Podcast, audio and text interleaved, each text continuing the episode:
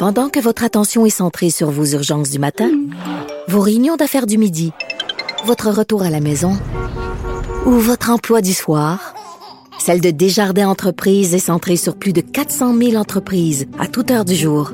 Grâce à notre connaissance des secteurs d'activité et à notre accompagnement spécialisé, nous aidons les entrepreneurs à relever chaque défi pour qu'ils puissent rester centrés sur ce qui compte, le développement de leur entreprise.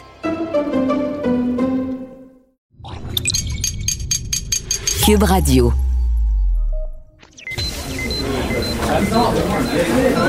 Silence Veuillez vous lever. La cour présidée par l'honorable François-David Bernier est déclarée ouverte. Entrez dans les coulisses de la justice. Écoutez, vous serez pas jugé. Ils appellent à la barre les acteurs de l'actualité. Oui, votre honneur. Avec François-David Bernier. Avec François-David Bernier. Avocat à la barre. Cube Radio. Bonjour, bienvenue à Avocat à la barre. Aujourd'hui, on parle de. J'ai suivi le procès d'Éric Salvaire toute la semaine. J'ai fait des analyses à TVA euh, et euh, bon, tout qu'un procès. On va, on va en parler avec euh, Maître Jean-Pierre Rancourt. On va analyser un peu ce qui se passe. ensuite, on parle de, Il y a une préposée qui, garde l'anonymat, mais qui vient dénoncer les promesses du gouvernement de préposer aux bénéficiaires. Les salaires promis ne sont pas ceux qui sont donnés, donc elle dénonce tout ça parce que c'est un peu fâchant. C'est une profession qu'il faut valoriser et euh, on, va voir ce qu'elle a à dire là-dessus. Ensuite, euh, il y a eu le retrait d'un épisode de La Petite Vie. Ça a été remis. Mais c'est quoi l'impact sur nos humoristes? Est-ce qu'on euh, est rendu qu'on censure à peu près tout? On en parle avec euh, Sébastien Ouellette, l'humoriste. Ensuite, on, parle de dénonciation sur les médias sociaux. bon, avec Richard Thibault d'RTCOM. Euh, qui vient nous dire, bon, on pense au procès Salvaire, on prend, on pense à, toutes les, personnalités des fois qui se font, excusez l'expression, rincer sur les médias sociaux, tribunal public. Qu'est-ce qu'il y en est? Est-ce qu'il y a de quoi à faire? Il nous en parle. Restez là, votre émission commence maintenant. Vous écoutez. Avocat à la barre. Gros procès cette semaine d'Éric Salvaire. Euh, ça a brassé, comme on peut dire, euh, à la cour. Euh, j'ai suivi ça avec attention.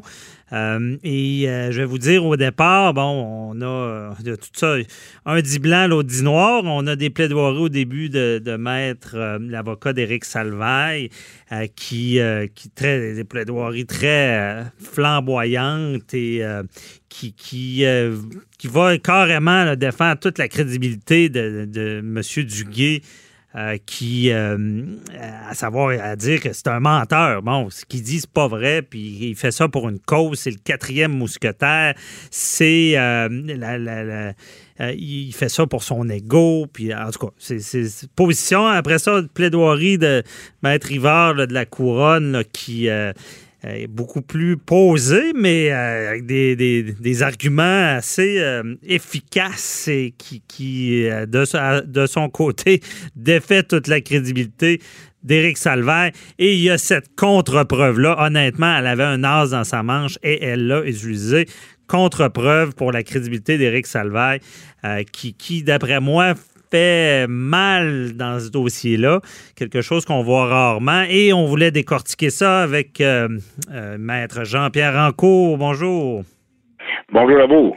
Euh, merci d'être là. on va essayer de résumer ça. Gros procès. Je sais que euh, vous avez suivi ça, euh, pas sur place, mais comme d'habitude, avec attention euh, à, distance.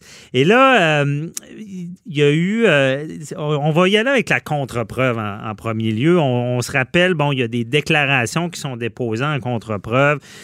Qui valent témoignage.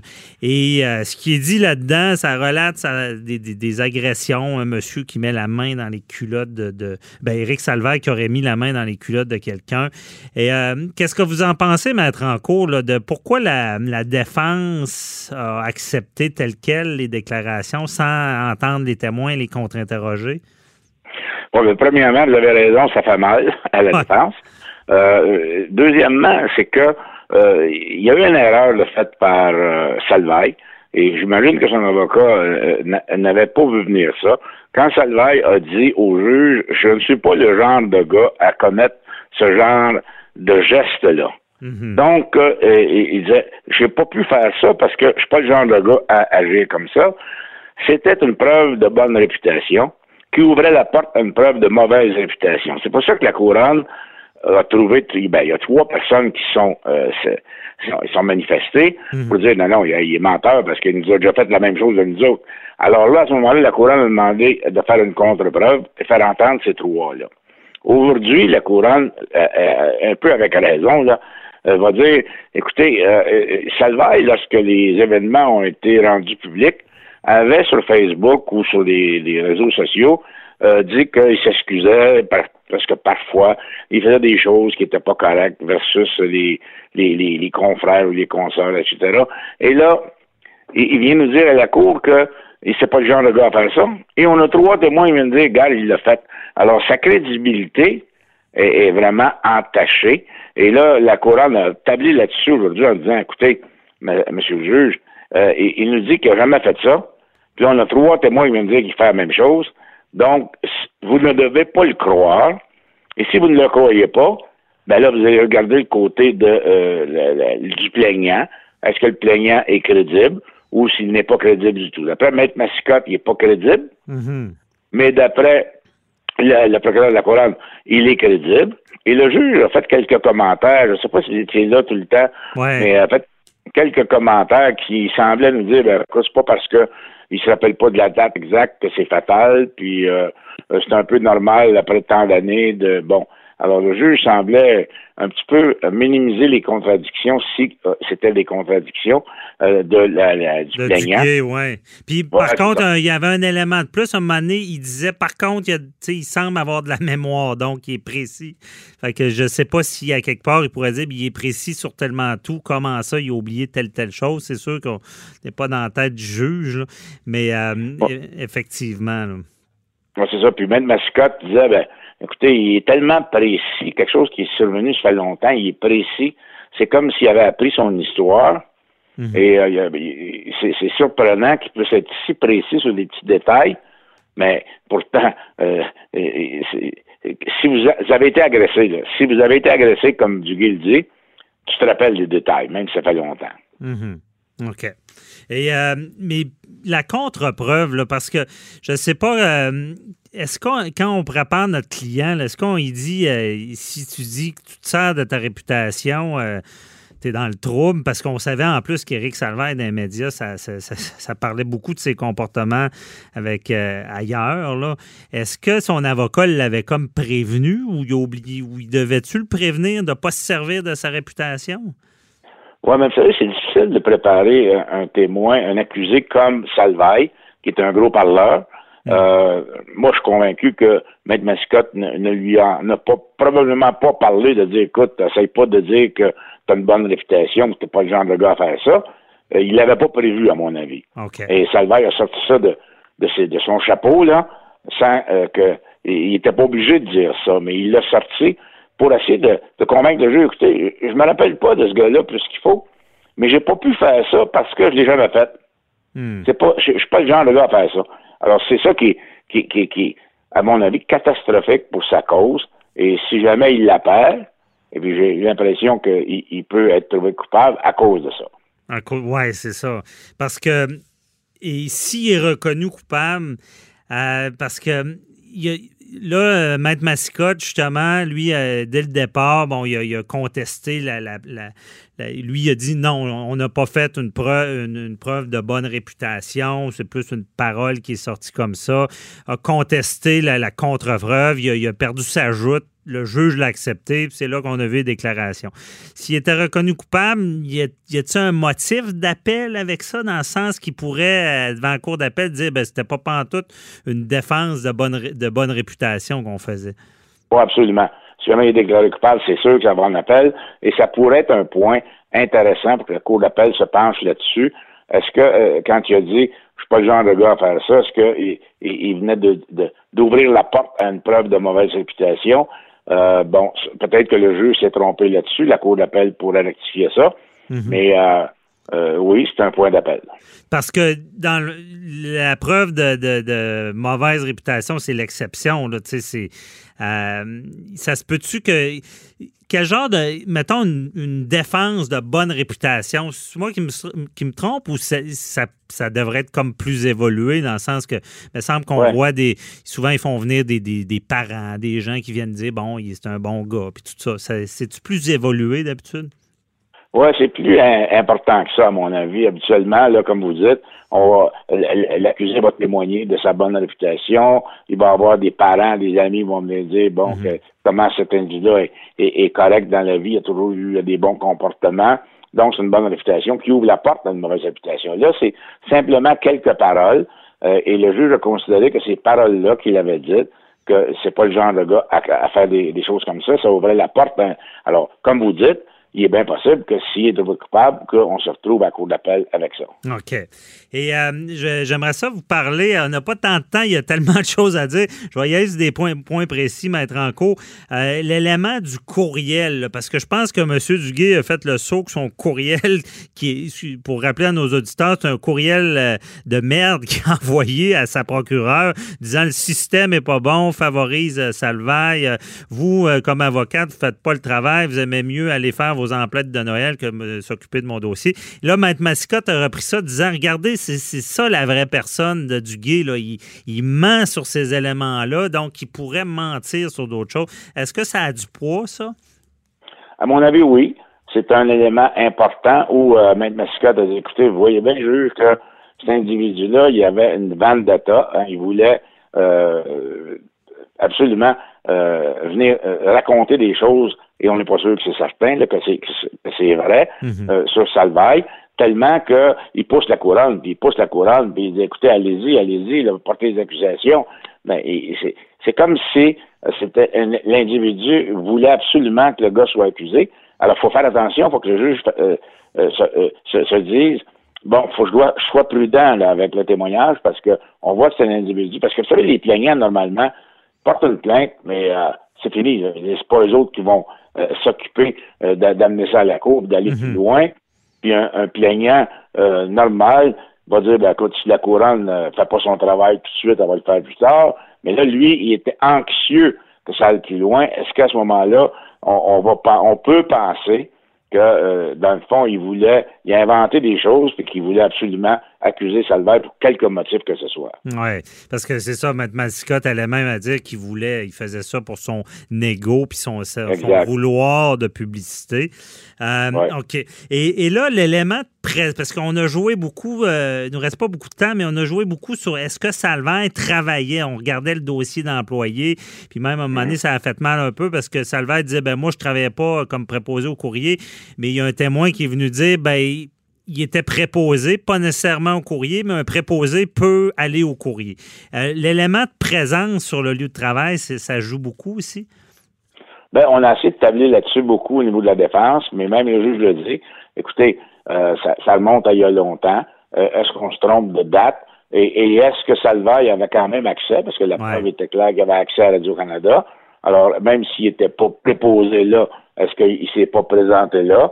Alors, ça, oui, le juge peut le prendre en considération, mais c'est pas, euh, pas déterminant. Et comme le juge dit, c'est pas déterminant dans ma décision. Mhm. Et euh, pour finir, je vais étirer un peu.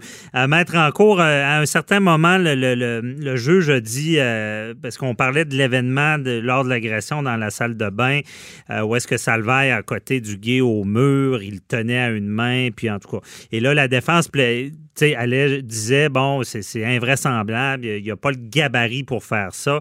Et là, la couronne tablait disant, ben, il l'a déjà fait avec les, déclarations qu'on a vues, puis c'était quelqu'un de 250 livres. Mais au final, le juge dit écoutez, euh, maître euh, Rivard, euh, moi, ce qui est de l'événement dans la salle de bain, pour moi, ce n'est pas farfelu. C'est parfaitement plausible à ce qu'on comprenait? Est-ce que le fait que le juge se prononce tout de suite comme ça, ça pourrait-tu être aussi un motif d'appel ou? Non, pas nécessairement, mais ça donne, je pense que ça donne les couleurs du juge un peu. Là. Mmh, ouais. Quand, quand une mascotte plaide ad nauseam que c'est farfelu comme euh, version, le juge le reprend tout de suite en disant ben dans, la chambre de bain, c'est pas farfelu. Ben on on voit un peu où est-ce que le juge va aller, je pense. OK. Où? c'est quoi vos prédictions, Maître ben, J'aimerais pas ça être en défense dans ce dossier-là. OK. Bon, ça veut tout dire de dire ça. Merci beaucoup. Toujours éclairant, Maître Rancourt. On se reparlera pour un autre dossier. À la prochaine. Merci beaucoup.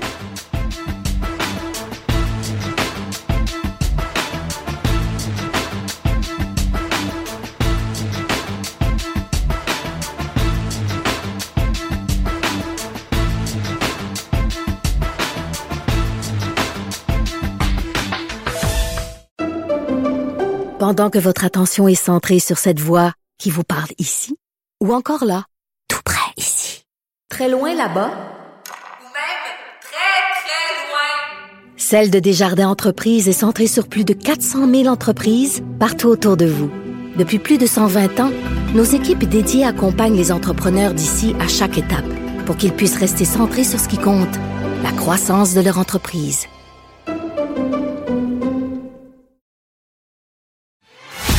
Avocat à la barre. Avec François-David Bernier.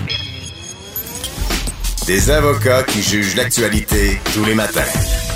Le gouvernement, euh, vous rappelez, euh, le GO a fait un appel à, l'aide à la population. On avait besoin euh, dans le système de santé, on sait la base, la base du système de santé, les préposés aux bénéficiaires. Ça en prend. Il faut valoriser la profession. Euh, parce que sans eux, ça ne fonctionne pas. Bon, l'appel a été lancé, on a, voulu en former, je crois, à peu près 10 000. Euh, et on, a fait des promesses. parce que quand je dis qu'il faut valoriser la profession, c'est un travail qui ça prend quand même un bon salaire. C'est un, travail qui est dur, qui est physique, qui, euh, qui est psychologique aussi parce qu'on on veut pouvoir euh, aider des gens des fois qui sont seuls. Bon, il y a toutes sortes d'aspects, puis c'est tout ça est louable et euh, bénéfique, évidemment. On a euh, promis un salaire d'environ 50 000, 49 000. sauf que là, on se rend compte que sur le terrain, la réalité n'est pas celle-là, parce qu'il y a une problématique euh, il y avait déjà des préposés aux bénéficiaires avant. Il y a déjà des syndicats qui sont là-dedans. Il y a déjà des négociations sur le salaire parce que le salaire est plus bas que 50 000. Et on promet aux nouveaux arrivés, bon, ce salaire-là. Sur le terrain, beaucoup de déceptions. Des gens disent, dénoncent ça, disant ce n'est pas ce qu'on m'a promis. Et on en parle avec une préposée aux bénéficiaires qui, qui qui a vécu tout ça, qu'on nommera pas pour, parce qu'on veut pas non plus euh, attiser, euh, lui, lui donner des problèmes avec tout ça, mais elle veut le dénoncer. Bonjour. Bonjour. Euh, donc, là, on se rend sur le terrain, c'est pas ce qui était promis comme salaire. Aucunement. pour vous faire part, c'était bien 49 000 euh, pour euh, tout le monde pourrait aller vérifier avec les arrêtés ministériels mhm. pour euh, vraiment valider là, ce que je vous explique. Alors, c'était 49 000 dollars par année. Alors, je dis bien par année parce que ce n'était pas pour l'année. Ensuite, pour vous dire, on a fait les formations, c'était en accéléré, on a travaillé fort. Les gens qui ne voulaient pas rester ne sont pas restés. Mhm. Mais nous, on a embarqué de tout cœur et notre première paye s'élève à 20 et 50 dollars. Alors, euh, fait quoi par année, là? Regarde, écoutez, euh, 38 000, je, pas pense. Calculé par année, mais c'est loin. ces eaux-là, c'est loin de, 49, là. Exactement. Mhm. Et à notre surprise aussi, euh, le contrat dont on, nous fait, on nous demande de signer, euh, il est indiqué 20 et 55. Et en réalité, ça parle de prime COVID, euh, comme quoi que, bon, mais moi, ce qu'on nous avait pas dit, ce que M. Legault n'avait pas nommé, c'était que c'était des primes pour arriver à 26 l'heure. Alors ça, c'est un point qui nous fait nous questionner pourquoi il en a pas parlé au début. Euh, car au bout d'un an, il va arriver quoi? Est-ce qu'on est là juste pour boucher l'année où ce qu'ils ont besoin grandement? Et ensuite, ils se disent, bof, euh, ils retomberont au salaire de base. Alors, c'est comme une porte ouverte qu'ils se laissent, mais au détriment de ce qu'ils nous avaient dit.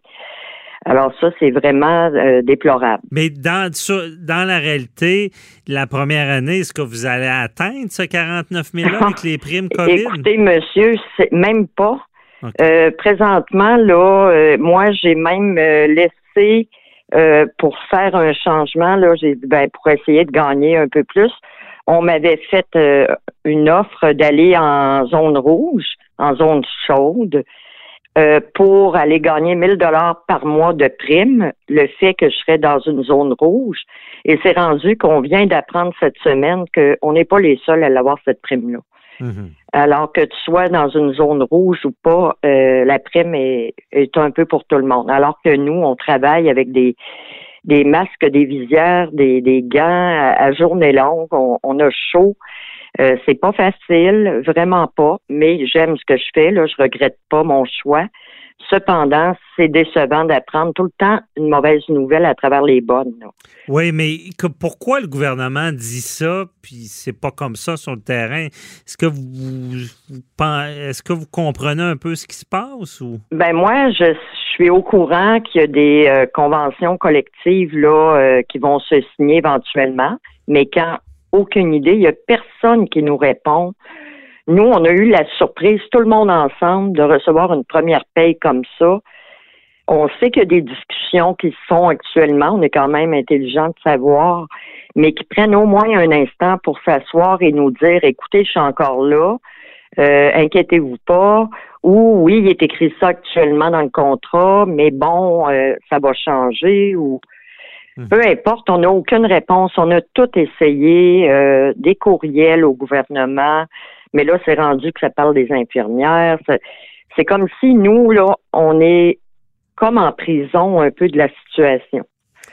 Pensez-vous que, c'est lié euh, aux négociations qu'ils ont, euh, parce qu'on comprenait premier ministre Legault que, bon, pour ce qui était des nouveaux, il garantissait, puis je, l'ai entendu moi-même à la télé, disant qu'il garantissait ça, puis il était revenu sur la controverse, parce que c'est pas la première fois qu'on que euh, les, préposés le disent. Il avait dit non, non, non, les nouveaux, ceux qu'on a formés, auront ce salaire.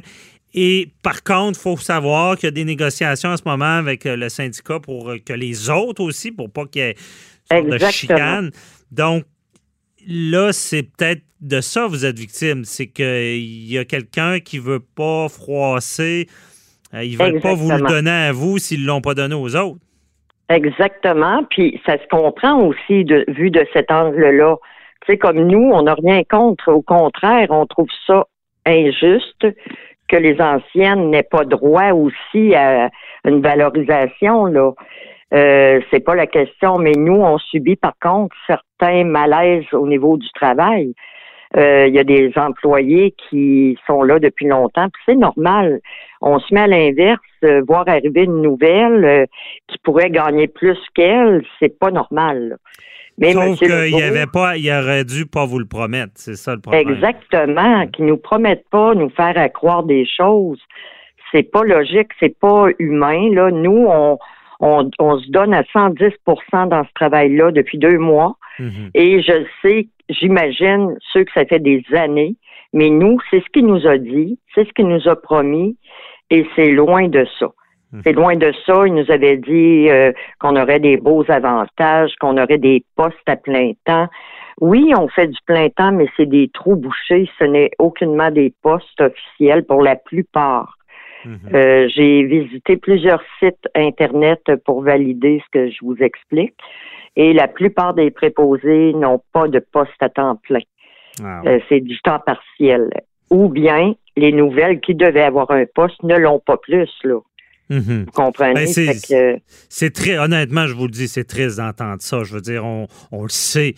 Un des grands problèmes de notre système de santé, c'est de ne pas valoriser cet emploi-là qui est à la base, qui est, oui, oui, les autres tous les postes sont importants, mais on l'a dit, je pensais qu'on s'en allait vers là, vers cette valorisation-là, mais vous vous battez là, en ce moment pour ça. Euh, puis c'est hautement préjudiciable parce qu'on le sait comment c'est important pour nos aînés aussi. Oui, pour la COVID, nos aînés, d'avoir des gens compétents, formés, motivés, qui vont prendre soin d'eux et plus d'employés parce que euh, on a vu les drames dans les CHSLD où est-ce qu'il manque de monde, où est-ce qu'il y a des, des gens en fin de vie qui payent pour ça, ça n'a pas de sens. Donc, je suis content que vous le dénonciez. Et là, ce que je comprends, c'est que quelqu'un qui s'est embarqué là-dedans, euh, c'est dur de faire marche arrière parce que si vous ne travaillez pas durant une année, je crois, vous avez à rembourser cette formation. -là. Exactement, c'est ce que j'allais en venir. Euh, les personnes qui désiraient quitter parce que finalement, ça ne correspond pas à leurs attentes, eh bien, ils vont devoir au-dessus de 9 000 dollars. Mais la plupart ne veulent pas payer ça. Là. Celles qui veulent quitter ne paieront pas ce montant-là parce qu'ils se disent justement, euh, il n'a pas été honnête avec nous, donc pourquoi qu'on serait nous? Tu sais, à quelque part, c'est un cercle, là. Et ça se comprend, tu sais, tu te sens comme si tu es manipulé ou abusé là-dedans, là. Alors, c'est incorrect. Puis ce qui est dommage, c'est que moi, je le sais en ayant suivi ma formation que la plus, la plus grande partie de ces nouvelles personnes-là, ils ont quitté des emplois euh, qui étaient quand même payants pour la plupart. C'est un deuxième, euh, une deuxième orientation pour plusieurs aussi. Et de se retrouver que tu t'aperçois que tu gagnes moins cher qu'à ton propre travail que tu faisais avant c'est vraiment ordinaire. Là. Et euh, de risquer vous pouvez, vous pouvez utiliser le mot frustrant. Là. oui, ben je, reste poli. je reste poli, mais sincèrement, là, c'est, difficile à prendre. Euh, et moi, travaillant là-dedans, je peux vous confirmer que les gens, c'est pas réglé. Euh, il manque de personnel encore. Mhm. Et euh, se retrouver avec des, plusieurs résidents, puis tes trois pour t'en occuper, euh, trois préposés, c'est pas suffisant. Ouais. Surtout dans des, des, zones comme on est actuellement. Ben, on a vu euh, l'horreur que ça peut causer. Oui, oui, oui. Je, vous comprends, là, on n'ira pas dans le détail. Euh, si, exact. mais c'est sûr que moi, en droit, on appelle ça des obligations. Hein. Euh, un, une obligation de, de, de, de, donner le salaire promis. Et bon, évidemment, vous euh, remplir ça. Je, comprends des gens de vouloir quitter aussi. Puis c'est certain que là, ils s'amorcent un, combat parce que s'ils ben, doivent rembourser les frais. Il y en a 7 000 qui ont été prises euh, sur les 10 000 recherchés. Et sur les 7000, je vous dirais que si ça continue, il va en rester peut-être 2000 à la fin. Ah oui, à ce point-là. Ah oui, je suis convaincue. Je suis convaincue. Puis c'est pas par le manque de cœur au travail. Ça, je, je peux vous garantir que les gens qui sont là, c'est vraiment par choix. Euh, mais aussi pour l'avantage d'avoir ce salaire-là, parce que ça vaut ça minimum. Là. Moi, je peux vous le dire là, ben en étant dedans. Ça, c'est certain. Puis, euh, c'est pas tout le monde qui peut le faire. Ben oui. Puis, message au gouvernement Legault, réglez donc ça, autant pour ceux qui étaient là en poste des salaires décents et ceux, les nouvelles arrivées. Il faut valoriser la profession et euh, on, en a besoin. Merci beaucoup de euh, nous en avoir parlé, d'avoir dénoncé. On vous souhaite euh, bon que ça se règle, évidemment, que vous puissiez exercer cette belle profession-là. J'imagine que de très bons côtés oui, ici. Exactement. que je vous souhaite une belle journée.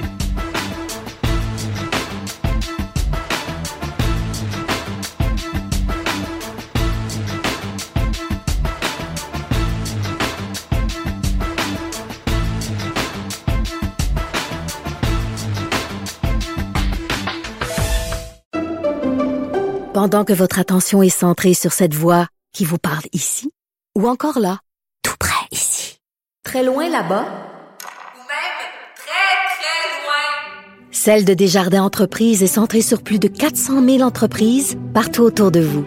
Depuis plus de 120 ans, nos équipes dédiées accompagnent les entrepreneurs d'ici à chaque étape pour qu'ils puissent rester centrés sur ce qui compte, la croissance de leur entreprise.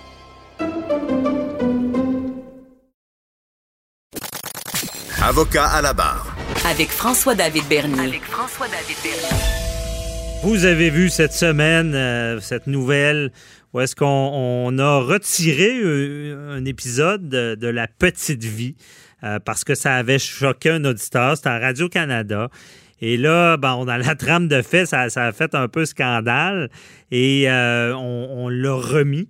Et là, on apprend que il y a, Radio-Canada, ben pas Radio-Canada, qu'il y a le Parti québécois euh, qui veut une loi pour encadrer la censure à Radio-Canada ou même euh, encadrer un peu les arts. Je pense que la ligne, on ne sait pas vraiment euh, où est-ce qu'elle est. on, voudrait la libre circulation des œuvres chez les diffuseurs publics dans une foulée euh, qui, a été, dans le fond, ce qui a initié tout ça, c'est le retrait d'un épisode. Et on en parle avec euh, Sébastien Ouellet, humoriste euh, bien connu, qui n'a pas peur de choquer, qui est avec nous. Bonjour. Bonjour. je, tiens à ajouter libre circulation des œuvres dans un contexte télévisuel et scolaire. Et scolaire. Qui, on, a, vu la crise qu'il y a eu en, en, Ontario avec le professeur qui s'est fait suspendre. Oui. Euh, on est à peu près dans le même dossier. Ah, c'est vrai. Et euh, bon, OK. Eh ben, Sébastien, peux-tu euh, rappeler un peu à nos auditeurs qu'est-ce qui s'est passé avec l'épisode de La Petite Vie? En fait, c'est suite à, la, suite à une plainte du public, et c'est ça, c'est que c'est une personne, et là on dit c'est le public, alors je pense qu'il va falloir définir maintenant c'est quoi le public. Suite à une plainte, Radio-Canada avait pris la liberté de retirer un épisode, là ça a fait un scandale, un épisode où Norman Bratoué euh, jouait le chum de Caro, un professeur euh, ougandais très caricatural, euh, et de peur de choquer ou, sur un sujet sensible. Il avait pris la liberté de le refuser. Là, tout le monde s'est inquiété. Euh, aujourd'hui, la nouvelle sortait qu'ils vont le remettre sur la plateforme euh, tout.tv, un épisode qui a déjà passé euh, 15 fois sans jamais euh, choquer personne. Euh, pour moi, pour moi, je vais le dire, mon opinion, c'est que c'est une, une pastiche d'une époque et surtout de gens qui n'avaient jamais rencontré de Noirs. Et ça, ça existe encore dans nos petits villages au Québec. C'est des gens mal à l'aise qui savent pas comment agir, comment parler, parce qu'ils n'ont jamais rencontré de personnes d'origine ethnique. Alors, c'est une super belle pastiche de la société. Je mhm. crois que ça doit être vu comme ça. OK. Dans le fond, c'est le malaise. Ils jouaient le malaise des gens qui ne savent pas comment agir, qui n'ont jamais rencontré, c'est ça, de, personnes ethniques. Et c'est encore une réalité aujourd'hui. Puis là, ben oui, puis là, ça a été perçu comme une forme de racisme? Ça pourrait être offensant en fonction des propos, mais c'est clairement des gens qui ne savent pas comment s'exprimer parce que c'est leur premier contact et c'est c'est grossi, c'est énorme, c'est grossi, mais mais oui, ça pourrait être offensant pour certains, mais si on tombe là-dedans, j'ai fait quelques recherches, euh, là, on se met à enlever euh, deux, trois chansons de la traverse. Après ça, on se met à enlever quelques sketchs d'RBO, un film québécois dont le titre c'est le mot qui commence en N. Euh, puis un, un, œuvre de Yvon Deschamps qui euh, parle euh, le mot N avec le mot black qui suit, qui est pour moi un des numéros du mot qui a contribué à faire avancer les pensées et à faire ben oui, les gens. Je l'ai écouté ce numéro-là, puis c'est quelqu'un qui prend ça au premier degré, évidemment, et déchire sa chemise, mais le deuxième degré est excellent pour dénoncer quelque chose pour dénoncer, si tu prends le temps de, de, prendre le temps d'écouter le message, ben, le message, c'est sont pareils comme nous. C'est ça le message qui passait là plusieurs années. Puis ce numéro-là doit être à l'étude, doit on doit pouvoir en discuter, on doit pouvoir en parler parce que c'est un numéro qui est extrêmement bien construit selon moi. Alors, quand, quand un diffuseur euh, quand un diffuseur comme ça prend la liberté d'enlever sans même en parler à l'auteur, puis euh, c'est toutes des choses, Sébastien, à l'époque, ça n'a pas choqué personne, ce que je comprends. C'est là que ça choque. Euh, d'où ma question là, de ta voix venir. On a sûrement déjà parlé dans d'autres chroniques. On, on, empire ou on s'améliore sur toute la liberté d'expression? Ah, c'est sûr qu'on perd du terrain. On perd du terrain, puis Là, euh, tu vois, c'est le, mot en haine et tout ce qui a trait euh, au, sujet de la petite vie qui est présentement à la mort, mais si après ça, on s'en va sur euh, l'homosexualité, plein de choses, le transgenre, écoute, on, on, pourrait couper, couper des œuvres. Alors oui, on perd, on perd beaucoup de terrain de liberté d'expression parce que les gens euh, les gens s'offusquent et avant même de, avant même, parce que c'est rendu trop compliqué de débattre, on retire, on retire, on retire. Alors oui, c'est là qu'on perd beaucoup de terrain au niveau de la liberté d'expression. Mhm. Parce que, bon, ben, cette loi-là, peut-être qu'on est rendu là, parce qu'il y a Martin Matt euh, dans une, entrevue à Cube avec un collègue qui disait, bon, ben, euh, les, ceux qui créent vont avoir, ont de plus en plus peur de, de de ça. Ça vient restreindre les, artistes, les humoristes euh, à, avoir une sorte de liberté euh, artistique? Ben, en fait, c'est sûr que là, oui, il y a des artistes qui vont dire Moi, je suis intègre, je fais mon œuvre comme moi je la pense, les gens aiment ça, ils aiment ça, mais moi, je suis ceux qui font des, des œuvres, je suis pas des, des œuvres, mais ce que je fais, je veux que ce soit vu, je veux que ce soit entendu. Alors, si on tombe dans un mode euh, ça passera jamais, il n'y a jamais personne qui va diffuser ça. Euh, oui, on vient de censurer beaucoup de, créateurs parce qu'à chaque fois qu'on entend une histoire comme ça, ben on voit tout ce qu'on peut plus se permettre. Puis il y a, un danger que, que des futures créations ne se rendent pas quand ils peuvent être nécessaire à dénoncer, à conscientiser, et c'est là que c'est dommage. Oui, parce que toi, j'ai vu tes, ben, tes, tes, numéros, puis tu n'as pas peur d'aller quand même loin des fois, mais euh, entre moi puis toi puis nos auditeurs, as-tu une crainte? Parce que tout à l'heure, tu, dis, on, dit le mot qui commence par N, on a, on a peur de le dire en, en ondes. Euh, tu, dois quand même avoir une crainte quand tu parles de, de, personnes de couleur, de, religion. Euh, tu, dois te freiner, là. Oui, euh, totalement. Puis je ne m'en cache pas du tout. C'est sûr que je retourne et retourne les formulations de phrases pour finir par pouvoir passer mon propos euh, en étant edgy, mais sans être censuré. Ça fait que c'est mm-hmm c'est plus d'effort qu'écrire le gag en, tant que tel. Écrire le gag, c'est facile pour moi, mais le mettre de la manière qui va passer, que le degré va être compris par, ça, ça, finit plus. Euh, J'imagine. Mais est-ce que, est-ce que justement on est rendu là, là ça prend une loi qui va nous ben, encadrer? Moi, je pense que du côté éducatif, oui, euh, parce que justement, le mot dont on a parlé, puis ça reste mon opinion. Oui, je sais que c'est extrêmement blessant pour certaines personnes, mais de faire comme si ça avait jamais été existé, de, de dire que euh, ce, ce mot-là n'a jamais été employé, puis que oh, maintenant on ne prononce plus. Euh, dans un contexte éducatif, je crois qu'on qu'on doit c'est comme banaliser tout ce qui s'est fait dans le passé, puis essayer de l'effacer comme si ça n'existait pas. Euh, ça, c'est sûr que je, je serais pour qu'il y ait une loi pour encadrer ça. Pour ce qui est des œuvres, à partir du moment où, une œuvre, est, je sais pas, est diffamatoire, euh, porte à la haine, il y, a, quand même des règlements contre ça qui empêchent de faire quelque chose qui est totalement gratuit ou diffamatoire.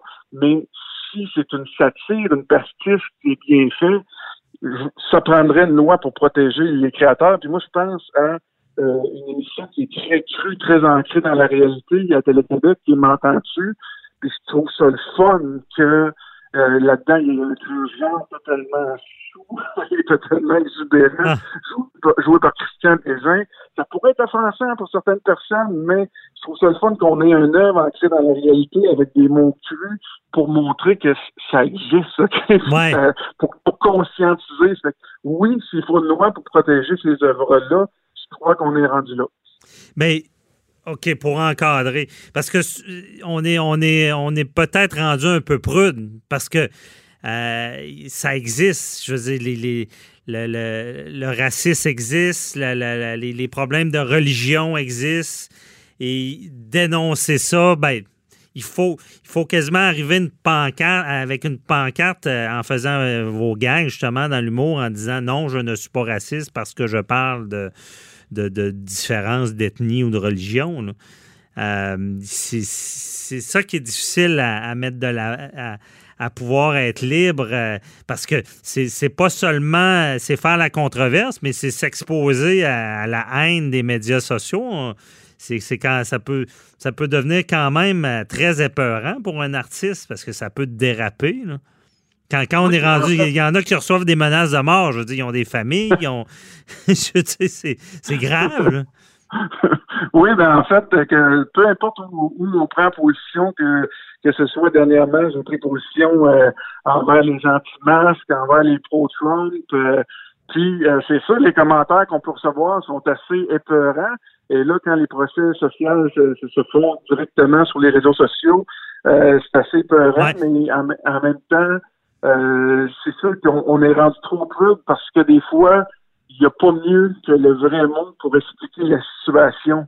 Puis pour un artiste de, de se censurer ici et là, on on trouve pas notre point en, prenant de la, en, allant de la dentelle. Mm-hmm. On avait on en avait déjà parlé tous les deux que moi j'ai une photo de moi déguisée à l'Halloween avec un blackface.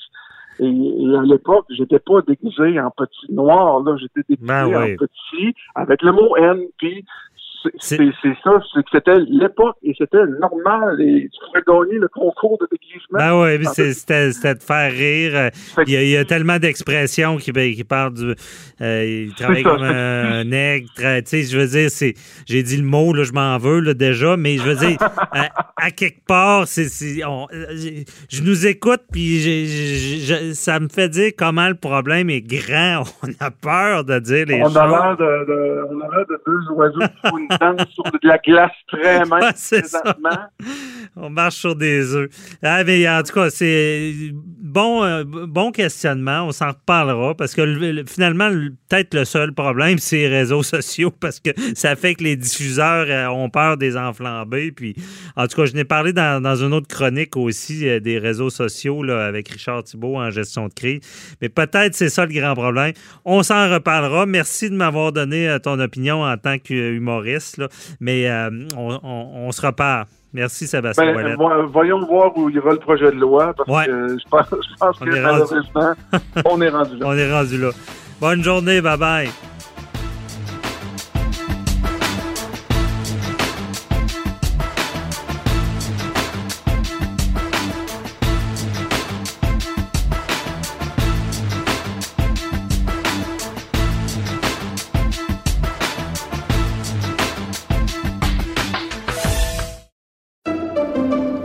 Pendant que votre attention est centrée sur vos urgences du matin, vos réunions d'affaires du midi, votre retour à la maison ou votre emploi du soir, celle de Desjardins Entreprises est centrée sur plus de 400 000 entreprises à toute heure du jour. Grâce à notre connaissance des secteurs d'activité et à notre accompagnement spécialisé, nous aidons les entrepreneurs à relever chaque défi pour qu'ils puissent rester centrés sur ce qui compte, le développement de leur entreprise. Avocat à la barre. Avec François-David Bernier. Des avocats qui jugent l'actualité tous les matins. Comme je vous ai dit, j'ai suivi le, procès d'Éric Salvaire, aussi suivi le procès de, Gilbert Rozon. Euh, c'est des causes qui sont très médiatisées. C'est des personnalités, bon, connues. Euh, Gilbert Rozon, un empire qui s'est effondré suite à des accusations, des allégations. Éric Salvaire, la même chose, un empire qui, s'effondre carrément. Euh, là, ils sont à procès. On ne sait pas ce que il y a autant, bon, c'est sûr, dans les médias sur des comportements, des inconduites. Il y a aussi des accusations, ça c'est plus sérieux. par contre, une fois que ça tombe dans les médias, ben c'est sûr que le, mal pour euh, leur, leur empire est fait. On pense aussi à Marie-Pierre Morin, où est-ce qu'il y a eu des allégations. Pas d'accusations, par contre, mais tout l'empire tombe euh, quand même. Et ça fait, ça fait euh, bouillonner le cerveau un peu, se questionner, disant c'est-tu parce que quelqu'un est public, est-ce que est, fragile? Est-ce que tout peut tomber suite à ça? Et euh, si ça arrive, euh, puis mettons que c'est pas fondé, c'est une crise, comment qu'on gère ce genre de crise-là? Et qui de mieux que Richard Thibault de RTCOM, spécialiste en gestion de crise, pour en parler? Bonjour, Richard. Salut François, comment vas-tu? Ça va très bien.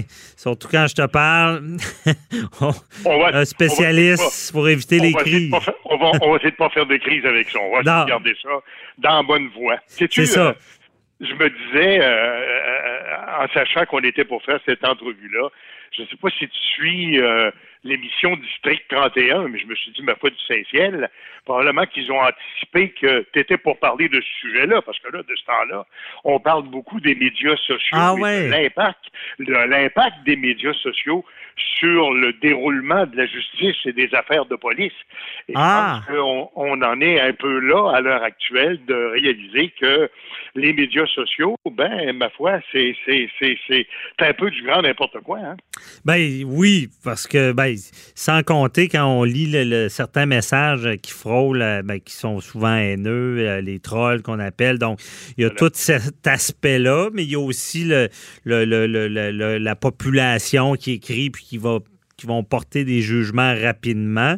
Euh, et justement, et pour toi, là, on, on spécule un peu. On peut pas parler d'un dossier en particulier, Roson, Salvaille, euh, Morin, mmh. mais quand même, pour toi, là, quand quelqu'un qui, qui, est dans le public et que là, tout d'un coup, il y a des allégations, ça tombe comme une bombe, j'imagine. Qu'est-ce qu'il faut faire? On a toujours le réflexe, quand on se retrouve au beau milieu d'une crise comme celle-là, on a toujours le réflexe, François, de se dire hey, ça n'a pas de bon sens, as-tu vu ce qu'ils disent de moi? faut que je corrige ça, euh, il faut que je fasse une sortie. J'ai même vu des cas dans des dossiers de crise, par exemple, où on avait un grand article dans le journal, et puis bon, euh, il y avait quelque chose là, à, à, peu près à la dernière ligne de l'article qui était sur trois pages, quelque chose que personne n'avait vu, sauf la personne qui est concernée, Mhm. qui doit vouloir faire une conférence de presse pour corriger les faits et tout le reste. Et à toutes les fois, je dis aux gens, ben écoutez, pensez-y deux fois avant de faire ça, parce que peut-être qu'à part votre mère, il n'y a personne qui a vu ça, cette histoire-là. et le fait de faire une crise, le fait de, de, de, faire une conférence de presse pour gérer la crise, va peut-être justement la créer, la crise, alors que là, normalement, on n'en aurait pas parlé ou on l'aurait pas vu. Alors, la grande, la grande règle quand on se retrouve comme ça, prise à partie dans les médias sociaux, on sait que les médias sociaux, ça n'a pas de règle. Hein? C'est Mhm. vraiment au plus fort la poche et souvent les accusations sont portées par des gens qui restent dans l'anonymat. On ne sait pas de qui il s'agit. Et euh, d'ailleurs, je te parlais de District 31, c'est un peu ce que ça illustre. Il y a eu un cas un peu de cette nature-là, puis ça démontre jusqu'à quel point, des fois, n'importe qui écrit n'importe quoi sans savoir de quoi on parle, et on se retrouve avec ça. Alors, quand tu veux te défendre de ce genre d'allégations-là, tu dis quoi exactement? Tu pars d'où? Euh, alors, tu es obligé de refaire le procès sur les médias sociaux, dans le cas qui nous préoccupe. Mhm. Mais c'est sûr que ça pose un problème, et, et je comprends très bien que avec le, le, biais juridique que tu veux donner à ta chronique, le problème se pose parce qu'on a un, un grand principe de base quand on parle de l'administration de notre justice, qui est celui du fait qu'on est innocent jusqu'à temps qu'on le, le, contraire ait Mhm. été prouvé Ouais. et qu'on ait été reconnu coupable. Alors que dans les médias sociaux, c'est exactement le contraire. On est coupable en partant du simple fait d'avoir été euh, mentionné dans les médias sociaux. Eh bien, en partant, on est coupable. Alors, on se défend comment d'une chose comme celle-là? Ben, c'est difficile, puis comme tu dis, peut-être des fois pas trop réagir. Je sais que Marie-Pierre Morin, j'ai vu, au début, je me disais, il faudrait qu'elle réagisse, mais elle a laissé ça aller, puis à la fin, la population semblait même la défendre. J'ai trouvé ça Ben, quand voilà. même bon. Euh, Finalement, hein, c'est, t'as raison, c'est un peu ça qui arrive aussi, c'est que les gens réalisent à un moment donné que trop c'est comme pas assez. Mais là, bon, dans le cas qui nous préoccupait, tu parlais de Roson, tu parlais de, de ces procès-là là, dont on parle beaucoup par les temps qui courent. C'est clair que si je vais à conseiller ces gens-là, le conseil que je leur donnerais, c'est de ne pas réagir à ce genre de choses-là, parce que à partir du moment où tu réagis, tu creuses ta tombe. En Ouais. même temps, honnêtement, je pense que comme citoyen, à un moment donné, il faut se rappeler que les médias sociaux n'ont pas été inventés pour ça. non. Euh, il y a déjà euh, plusieurs lunes à l'époque où euh, je faisais moi-même mon droit pour payer mes études, je travaillais à la radio. Et je me rappelle que le directeur des programmes nous disait toujours, pensez-y deux fois là, avant de dire n'importe quoi à la radio, parce que la radio, ce sont des ondes publiques. C'est un privilège que vous avez de parler au public et surtout, euh, euh, euh, ne vous permettez pas de dire des choses qui ne seraient pas vraies ou qui ne seraient pas vérifiées parce que, dans le fond, vous allez être seul pour vous défendre. Alors qu'aujourd'hui, avec les médias sociaux, n'importe qui, sous le couvert de l'anonymat, dans le fond de son sous-sol, peut écrire n'importe quoi sur n'importe qui, sans aucune politesse, sans aucune retenue, sans absolument rien. Ah non, c'est ça. On, on, on, on, est vraiment en train de, en fait, de, si tu me permets, de retourner à, à une justice du Far West. On a travaillé pendant des années, euh, euh, puis là, quand je dis on, c'est surtout euh, le, comment dire, le monde juridique pour faire reconnaître un principe qui était celui de, de, la présomption d'innocence. Et il est mhm. très clair qu'avec les médias sociaux, la présomption d'innocence n'existe pas parce que du fait que tu aies été là-dedans, eh ben, il y a des gens qui vont prendre pour acquis que c'est vrai. Et là, on va bâtir toute une théorie là-dessus. Et la présomption d'innocence, aujourd'hui, en prend vraiment pour son rôle. Oui, effectivement.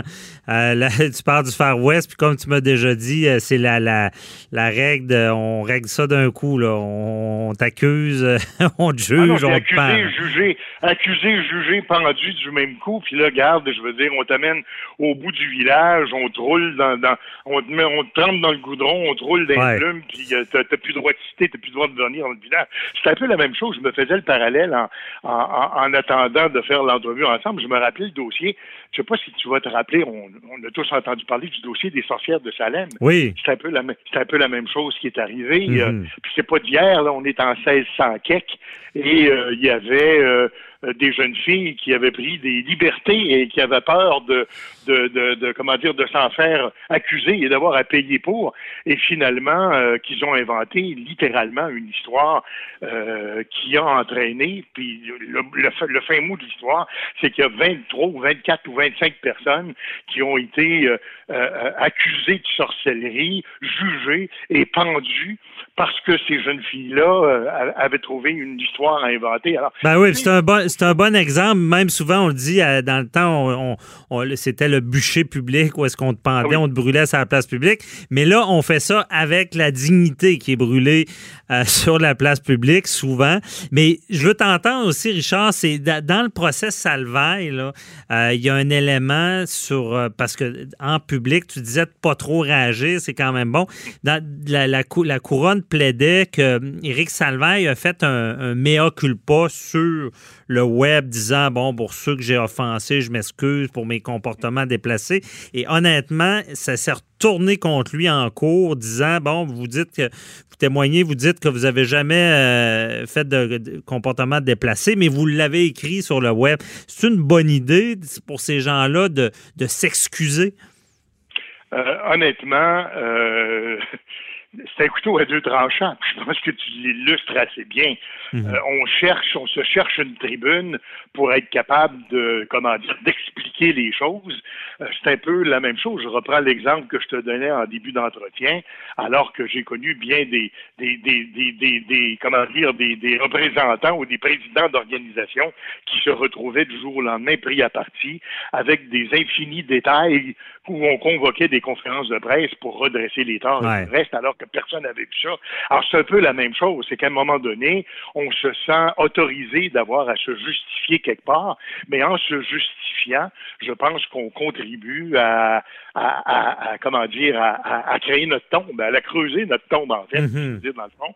À un moment donné, il va falloir qu'on vive avec. Alors que tu me dises que ça s'est retourné contre lui, c'est pas surprenant, parce que très souvent, c'est exactement ce qui arrive. Je reprends mon exemple. Une conférence de presse pour redresser quelque chose que personne n'a vu, ben, très souvent, ça attire l'attention bien des gens qui vont finalement reprendre la nouvelle, reprendre l'information, creuser davantage, puis là, finalement, s'intéresser à quelque chose dont ils auraient probablement jamais parlé, mais là, tout à coup, parce que c'est, euh, comment dire, dans l'opinion publique et sur la place publique, ben là, on se sent autorisé à, à, à, creuser davantage et là, à aller beaucoup plus loin. Alors, honnêtement, c'est pas une bonne technique. C'est la raison pour laquelle je dis les médias sociaux, le meilleur conseil qu'on peut donner aux gens quand on est pris à partie dans les médias sociaux, puis il faut faire attention parce que, comme on dit souvent, ceux qui vivent par les médias sociaux vont périr par les médias sociaux. Hmm. On a un, président américain qui est en train de l'apprendre un peu à, comment dire, malgré lui. Et euh, ça, a été un outil euh, extrêmement important de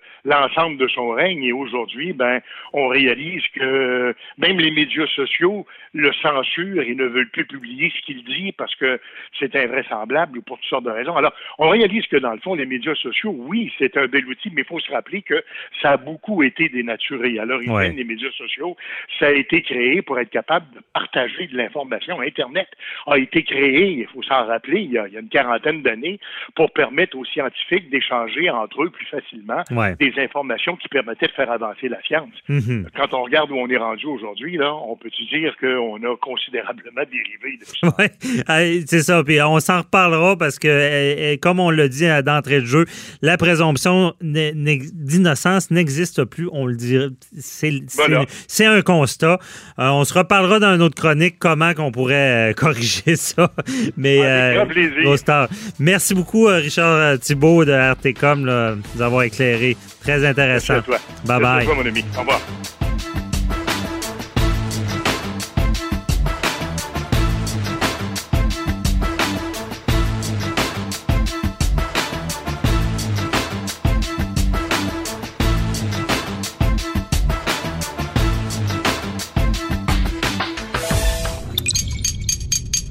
Cube Radio.